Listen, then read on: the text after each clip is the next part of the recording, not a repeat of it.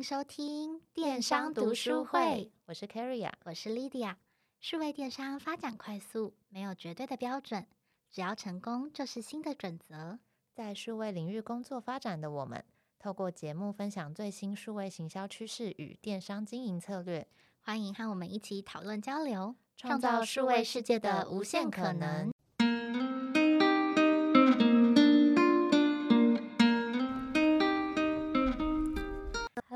电商图书会的听众，大家好。那我们今天这一集呢，想要跟大家聊聊，主题是数位影音广告。那我相信，其实，在做电商啊、数位行销的大家呢，其实都有感受到数位影音的广告占比，其实，在每个产业当中，它都是一个持续成长的状态。其实，我们现在在社群平台上面。不停演算法，形式都在更新的状况之下，我们到底要怎么样用最有效益的方式去吸受众的眼球，然后去抓住他们的注意力，并达到我们可能想要透过广告去获得的一些成果，不管是转换啊，或者是品牌曝光、产品曝光等等，最终的目的性呢？所以，我们这一集呢，其实想要跟大家好好的来聊一聊，说数位影音广告的一些发展，跟我们到底要用什么样的方式，在知道这个。呃，形式是很重要的，但是要怎么样可以把它去做得更好？那今天除了我跟 Lydia 之外呢，我们有邀请到了一位特别来宾 Steven。好，我们先欢迎 Steven，耶！大家好，各位听众，大家好，我是 Steven。好，那我先跟听众介绍一下，Steven 呢，他其实是呃 Google 现在台湾唯一的创意伙伴，矽客创意的一个共同创办人。那他之前的经历呢，有带过很多知名的外商，像是 Samsung 啊、Epson 或者是 Google 等等的。然后他其实在数位影音的领域已经深耕多年了。那他本身其实很擅长透过数据。然后去做一些创意，从 data 的一些视角的结合，然后配合不一样的品牌广告主的行销目的跟策略去投注，然后去提升整个影音广告的成效。所以，我们非常期待今天可以跟 Steven 聊一聊他的一些经验，也分享给我们听众，说到底在数位影音广告上面，我们可以怎么样做，做得更好。欢迎 Steven，谢谢你今天来我们的节目，谢谢你们邀请。非常欢迎 Steven 今天来上我们的节目。那就是在最一开始，我们事实上想要请教 Steven 的是一个比较基本的问题。那我们今天都知道说，哎，投放数位影音广告，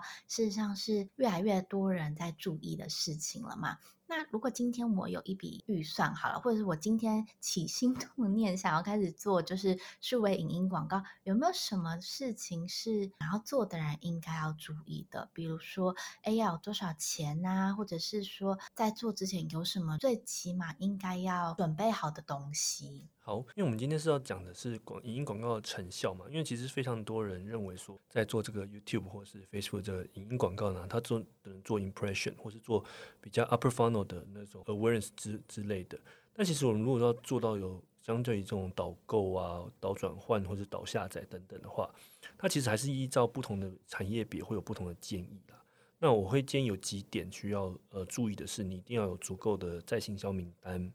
然后当然也要有足充足的预算，啊，还有现在呃在 YouTube 上面，它不管是它的一些广告产品，像是 Video Action Campaign 啊，或是 Performance Max 等等，它都需要有足够的走期，让他们的 Machine Learning 去去学习啊、呃，什么样是最好投放的这个呃方式跟那个策略，好，都让机器学习足够时间。然后它很重要一点是你的素材的数量，因为以往很多人很多广告主都是一个素材打天下。它一个数位可能会播个两年三年的啊，那其实我们现在在不管是在数位上面啊，每一个人的他那个喜好啊，都会持续的变动。素材数量也是非常重。了解。那刚才 Steven 这边有提到几个我呃还蛮重要的呃条件，比如说第一个是说在行销名单跟要有足够的预算和足够的影音广告的走期和素材的数量。那我这边想要帮听众再问的更细致一点，所谓足够这件事情到底是比如说足够在行销名单是多少叫足够？因为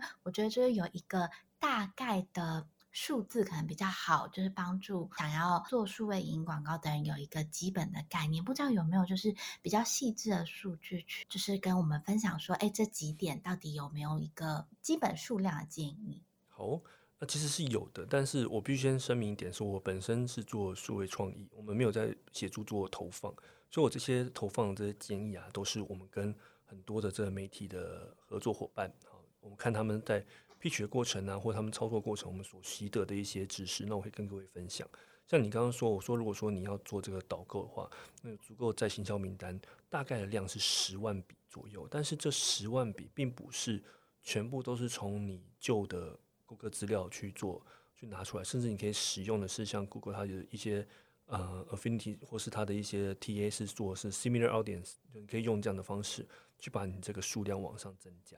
那预算的部分的话，我自己看啊、这些媒体的伙伴们基本上都至少要五万以上的预算哈，这才会足够去做这个呃导转换的投放。但当然是越高是越好。那走期的话，这个是有个很基本的，在机器学习上面，你一定要让它放两周的时间，就十四天啊，不要尽量不要去动它，预算也让它也是要充足，让它去跑这两周。那他们学习完成以后，它才会有更好的投放策略，让你。更加的这个做导转换，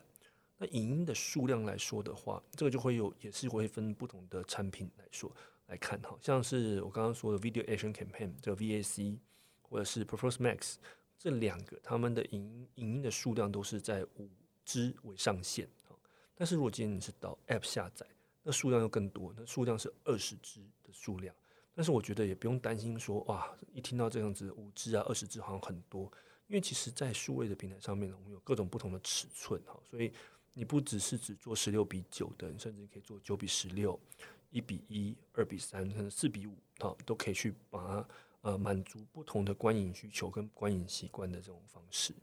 好，我了解。所以听起来的话呢，刚刚。Steven 我先分享了，我们在投放数位影音广告呢，其实有一些基本的要素，就是你要有大概十万笔的在行销名单，那至少五万的预算让它跑两周，然后多元化的素材，虽然听起来好像支数很多，但其实你可以透过不同的素材尺寸，然后去满足可能不同的荧幕啊、不同的呃乐听需求，去达到这个广告的效益。那第二点呢，我们想要接着询问 Steven 的题目，其实就会是刚刚我们一开头时候讲到说，其实数位影广告它并不是只能做 impression，它其实也是可以做一些成效型的广告。那究竟我们在做一些行销 campaign 的规划的时候，我们是不是一样是可以用行销漏斗的概念来做数位影音广告的一个规划呢？嗯，可以的。所以像我。通常客户来说，都会请他们确定，第一步是要确定他的行销目的是 awareness、consideration 还是 conversion，都是以行销漏斗为主。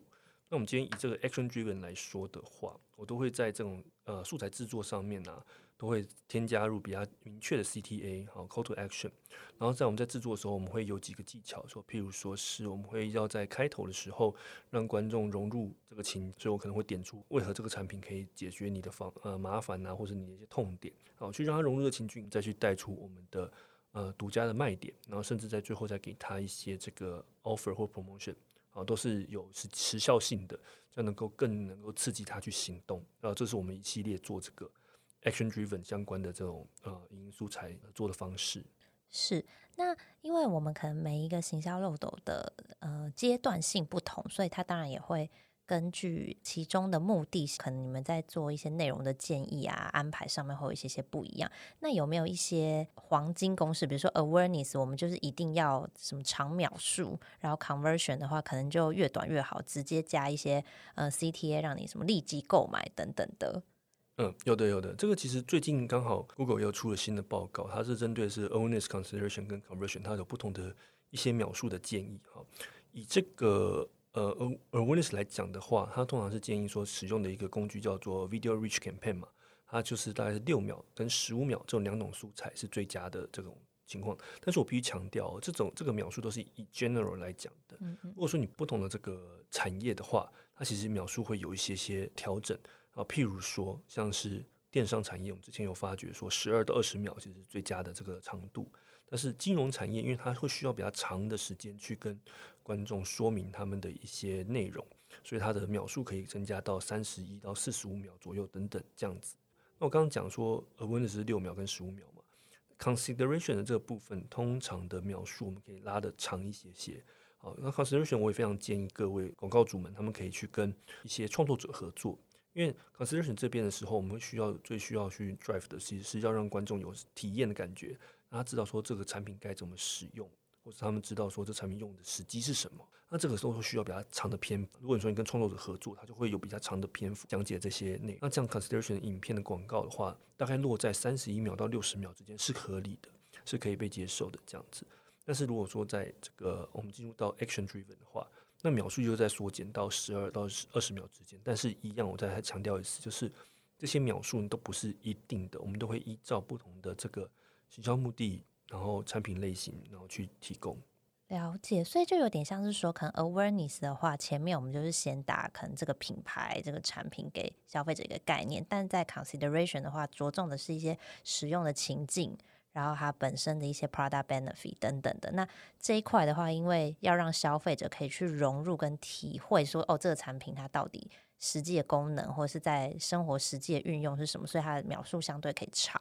但如果接下来是 conversion 的话，它就要变得可能再利落一点，就是比较短一点，然后等于说直接去把刚刚在 consideration 里面可能已经产生兴趣的消费者，直接再给他最后一击，让他进行购买的动作，大概是这个。没错没错，而且有个小技巧再跟各位分享一下，就是我们在就是今天看，如果今天是 awareness 嘛，所以大家也知道说，在 YouTube 广告它其实有五秒略过这个呃这个功能，对，就是你呃只要看了五秒，如果你不喜欢，就可以把它略过。所以我们在 awareness 跟扛呃跟 action 的时候，我们就会有一些不同的做法。在 awareness 的时候，我可能会在前面五秒让我的品牌或让我产品让它露出。但是 action 的部分，照理讲，观众都已经了解我们这些产品，所以我要提前露出的，可能就是为了这个价格促销啊，或是一些活动，让观众知道去驱给他去消费这样子。哦，就是把最重要的讯息先放在前面五秒，就算他后面都略过，至少他有 get 到那个最重要你想传达的部分。是的。了解，那想问一下 Steven 这边有没有一个转换黄金比例？就是应该说，对，就是还是问到一些很务实的问题。就因为我们今天在投影音广告的时候，一定会有一个目的性嘛。那通常会走完这种很完整的行销漏斗，它可能会有一些，比如说是呃新品上市啊，就是我是一个比较大型的 campaign，我希望是一个很完整的方式去跟我的。呃，目标客群去做互动跟沟通。那如果是这三个行销漏斗的阶段的话，有没有建议投放的时间的长度？因为我们知道说一支广告它可能基本我们希望它走两周嘛。但如果是我一整个 funnel 来考虑的话，是不是有一个黄金比例可以建议给我们的听众？嗯，其实这个是也是有一些建议，但我必须。还还是强调，就是它会依照不同的产品去做一些调整。那以正常来说，我们大概都是建议说 a w a n e s 阶段大概是走也是走两周，然后 consideration 使用情境啊，如何使用这个部分的话，我们可以是再加两周。所以前面四周是跑 a w a n e s 跟 consideration，后面四周好就是以 conversion 为主，就是让产品的讯息先露出啊，然后还有限定的促购啊等等，然后在这个后面四周去帮你做到最最佳的转换。好哦，那刚刚问的是一个比较完整的 campaign 周期嘛？那这边想要请教 Steven，因为尤其是以电商产业来说，哈，我们会有一些大型的贩促档期，就像双十一啊、双十二，那它的那个时间点的话，其实活动时间不会太长，可能就是比如说三天到十天不等，然后它的内容可能就是超级促购，因为就是希望消费者可以马上来买一些限定特价的商品。那我是这样子的话，我们在说影音广告投放，它的时间点是，比如说我的活动真的就只有五天，那我应该我我走五天的话，是不是成效其实就会很差？嗯，不会。就现在 Google 有个新的功能叫做季节性调整出价，哈，就是包包含说你有宣传或促销活动的时候，你可以让它在智慧出价的时候，你可以去设定一个转换期来调整，好，但它仅适用于短暂的特殊事件。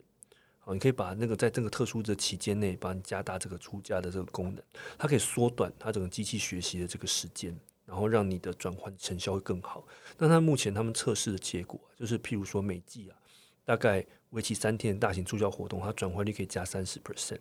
那或者是在这个促销高峰期的周末，就是两天的这种时间呢、那历史记录还是有三加三十 percent 以上的这种转换率，这都可以在未来的时候，你可以搭配你的 Performance Max 相关的这种。呃，产品去做投放调整，哎，这转换率提升其实蛮显著的，所以是现在所有都已经可以使用了吗？就是这个新的功能，还是它目前只有部分开放？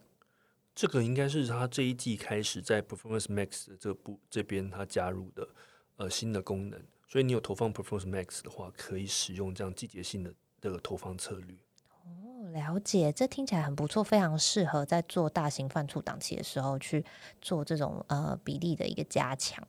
但是我会建议说，就是在这个在这个这个档特殊档期，大家都在抢版位嘛，大家抢这个流量的时候，你一定要做一些专属于这个时间点或者这个档期的主要的这个出案的素材。哦，那要更快速的去跟观众沟通，那观众他即便看到就会会觉得很想要去购买，然后觉得好像不买非常可惜，而且一定要在这个时间点去去完成这样下单的动作，这都是非常必要的。那其实投放的那个时间点呢，我会我会建议说，其实你在这个前面的累积啊，就要之前就要累积一些相关的转换的经验啊等等，而不要到最后面才去做这样子的这个及时的这种。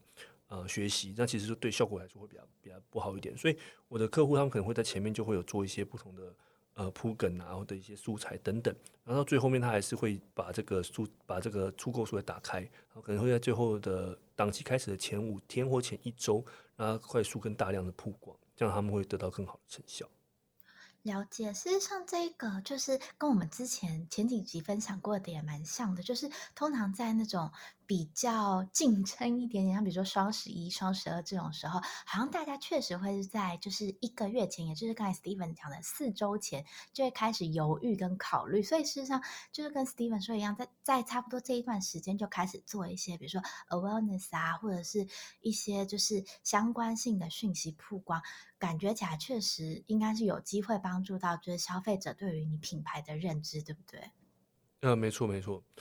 千万不要想到说你要就在这个短短时间你就想要达到最好的成效，所以整个影音素材都是要影音的广告都是要长时间的铺陈跟长时间的曝光，所以都会非常建议说你用 always on 的素材。那这些素材的话，你会有不同的时间点或者你不同的产品周期、产品生命周期，你会有不同的这些素材去做打。千万不要用一支素材去打天下，这样子效果来说是 会非常的不好。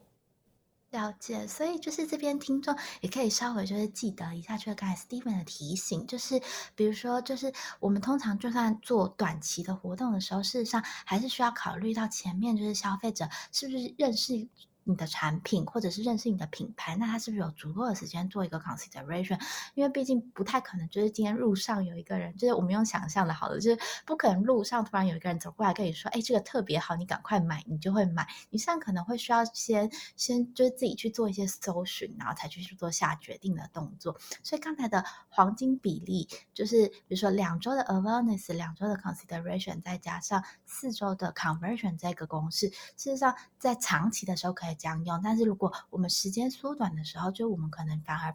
应该要想的不会是把这个东西就是做呃更强烈的压缩，而是我们可能要做好更完善的 strategy，才可以有机会在比较短的档期里面一样得到比较好的成果。这是刚才 Steven 分享的。那我这边事实上想要再问 Steven 的一个问题是，因为前面我们上有提醒，就是我们的听众说，哎，基本上根据不同的产业别，我们事实上会有一些些不一样对应描述的调整、内容的调整嘛。那可是。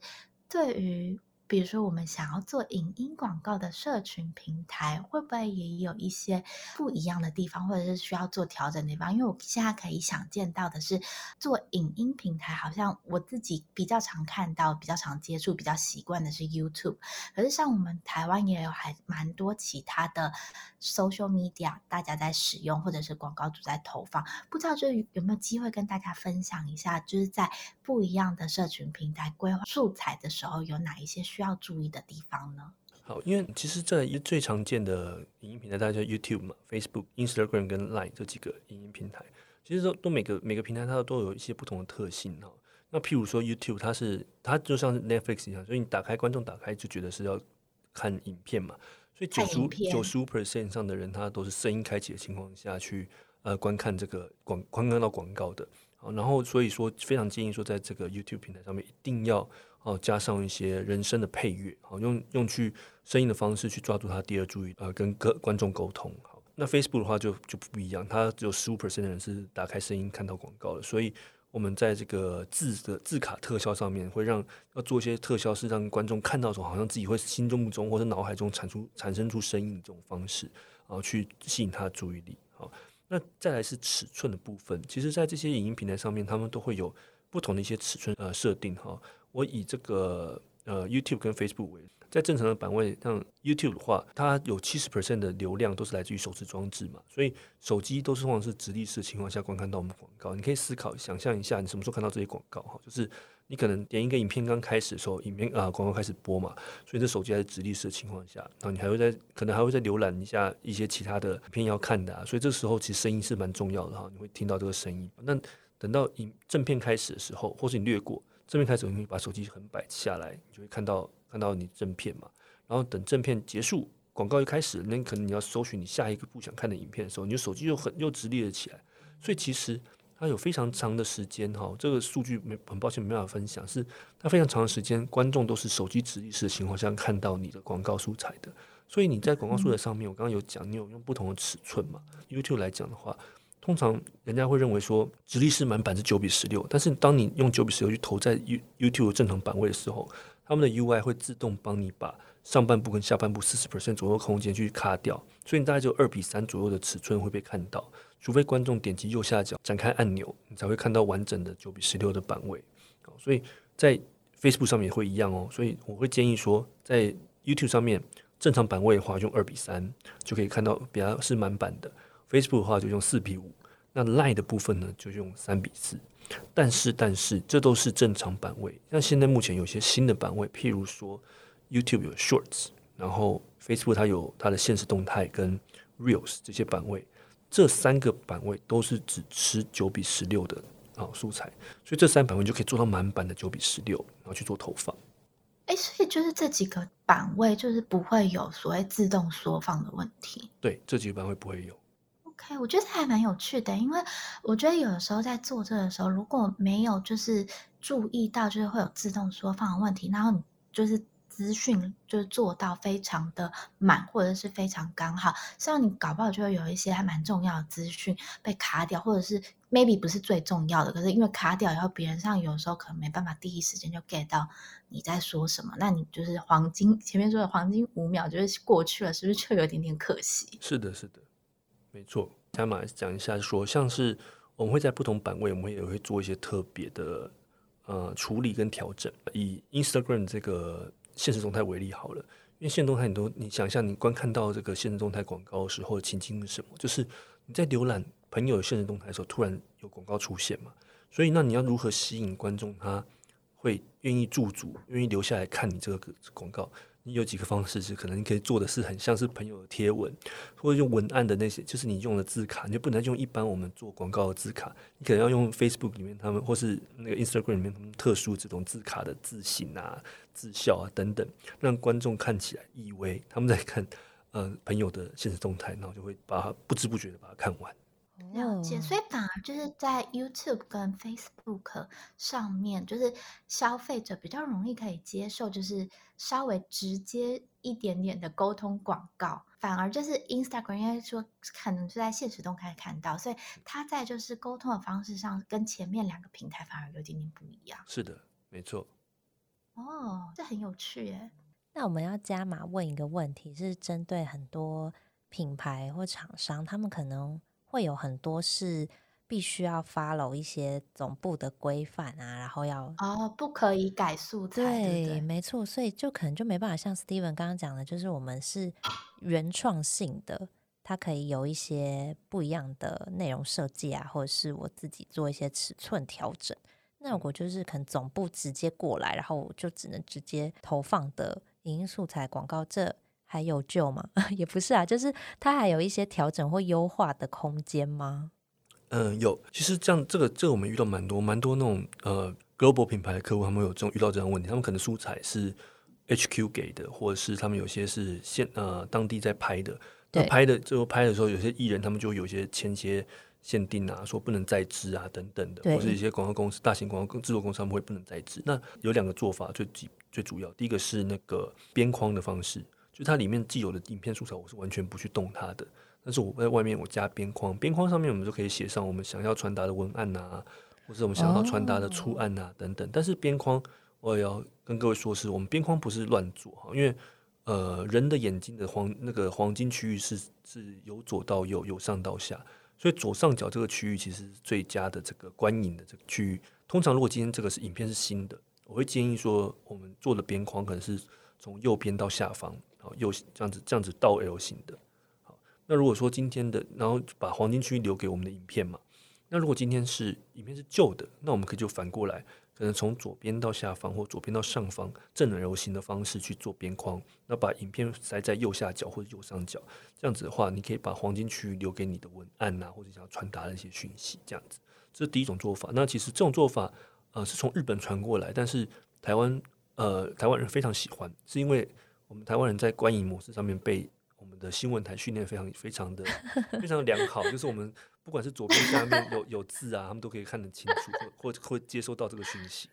已经很上面要跑马灯什么都没有问题。没错，没错，没错。哦，所以这个这个方式我也非常建议说，在台湾的客户可以使用，在国外可能就不一定会是这么的效果会这么好。那再来就是我们可以做，因为像 Google 它之前有推出叫 Direct Mix，那现在其实现在也开放给所有的人，然后可以自己使用他们的一个工具，好，然后可以让。片头，我们改片头方式，像之前我跟有个客户合作，还有十五个不同的 TA 想要沟通，然后搭配十五个文案，但他的广告是没办法修改的，所以我们做的方式，我们在他前面加了十五个不同的片头跟文案跟情境，去跟观众沟通，好，然后后面还是播放他原始的这个广告内容，所以我们把前面黄金五秒，我们多做了一个素材上上去，后面去接续它的这个接续它的原始的不可更改的素材，也是可以达到很好的效果。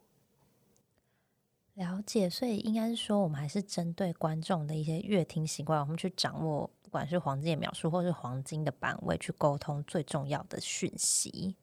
那我们想要再针对呢素材的部分，再问下一题更深入一点，应该是说，其实现在呢，很多品牌也都会找，嗯、可能网红啊，找一些 YouTuber、KOL 一起进行数位影音素材的合作。那通常这样子的内容呢，它本身可能会是。比较长，或者是因为要跟一些 KOL 沟通啊，所以相对来说，其实它应该就跟我们一般的呃产品广告等等会有一些些不一样的地方。所以这边也想要请问 Steven 说，在跟 KOL 合作的时候，有没有一些要特别注意的部分？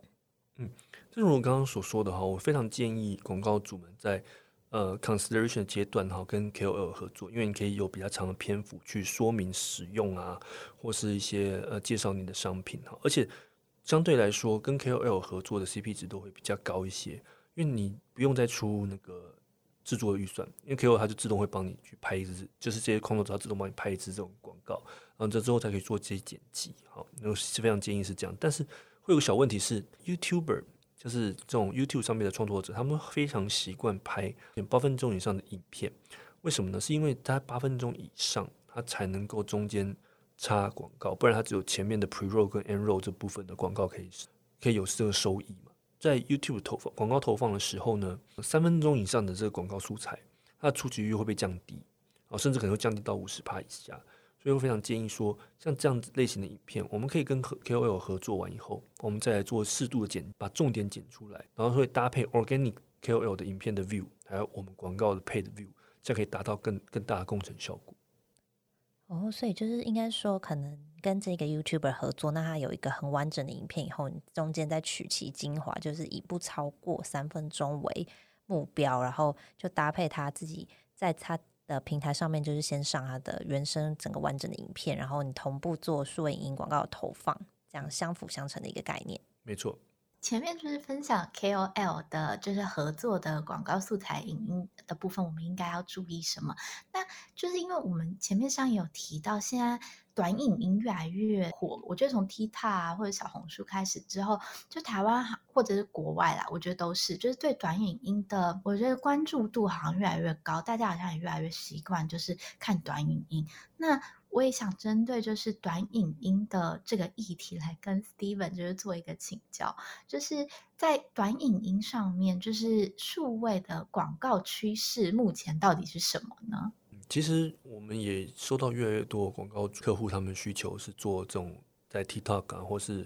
Instagram Reels，或是像 YouTube Short 这样子的这些呃影音广告。那如同我刚刚讲的哈，在这些这些地方，他们所要求的这个尺寸就是九比十六。那其实这个地方这些广告的这个呃格式呢，他们是没有五秒略过的。好，所以我们必须可能第一秒，甚至呃第三秒，就三秒以内，或甚至甚至第一秒，你就要有比较强大声光效果去吸引观众的注意。然后或者像我刚刚说的是在 Instagram 上面的的那个限动限动态，就必须做很像你朋友的一些呃讯息，然后去吸引他，然后再来是呃他描述，他最佳的描述可能会越更短。因为他本来就是影短影，所以他们上面这些观众，就年更年轻观众，他们能够接受的这个广告的长度又变更短。刚刚我们前面都讲说十二秒啊，甚至三十一秒等等这些东西，这些广告的长度，但是在在 TikTok 上面，它最佳的秒数是落在九秒，然后这九秒就要把所有事情讲完，然后都超过的话，可能观众就会略过，或是他不喜欢去这样在听。那还有另外一种方式，因为像不管是 TikTok、Reels，他们都会有一个小技巧跟各位分享，就是你可以做一项类似是循环的影音技巧，哦，就是好像没有 end，就是会一直重复循环。观众有时候他不在不知不觉中，可能就多看了两次、三次，就是看你这个素材，然后就把它看完，而且看两三三次去呃加深他的记忆。所以这些都是我们在做端音的时候上面可以运用的。分享的时候，我也是想到我最近看到一个，就是也是短影音，然后我觉得那个人在制作的时候还还蛮聪明的，他是直接把最后一 car 剪辑成就是他第一 car 的静态背景。所以就是当他最后一秒结束以后，像他是连着第一秒的，所以我那时候确实就是看了两三遍以后，就想说，哎，为什么这么顺啊？然后仔细看完以后，我就发现，哎，他实际上就是用这种小技巧，就能够让就是阅听众就是不断重复的看到两三遍，然后把他的内容记住。没错，非常多人用这样的技巧。好哦，那我们今天呢，节目到达尾声的时候，真的非常感谢 Steven 今天跟我们分享了非常丰富关于数位影音广告，从可能一开始我们基本上要做数位影音广告的一些条件，比如说预算啊、走期、素材数量或是在行销名单等等的，然后到我们的行销漏斗应该要用什么样的方式做规划。然后针对不同的社群平台呢，可能会有一些尺寸啊，然后声音特效或者是内容上面去做设计跟投放的一些不一样的差异点。到在跟 KOL 合作的时候，我们可以注意什么，以及最后很热门的短影音的一些趋势的分享，真的是收获满满。我们再一次谢谢 Steven 来我们的节目，谢谢大家，谢谢你们邀请。谢谢 Steven。对，那呃，如果听众对于数位影音广告的一些创意发想也很有兴趣的话呢，我们的节目资讯栏里面其实也有放上西客创意的官网，那大家也可以上他的官网去看一下，然后甚至是做一些预约啊、咨询等等的一个动作。然后我们今天呢，呃，分享的一些相关内容呢，也都会再放到我们的电商读书会的网站上面，然后所以大家也可以去看更详细的内容。那我们今天的节目就到这边，非常谢谢大家的收听，谢谢，谢谢大家，好哦，那我们就下期节目再见喽，拜拜，拜拜，拜拜。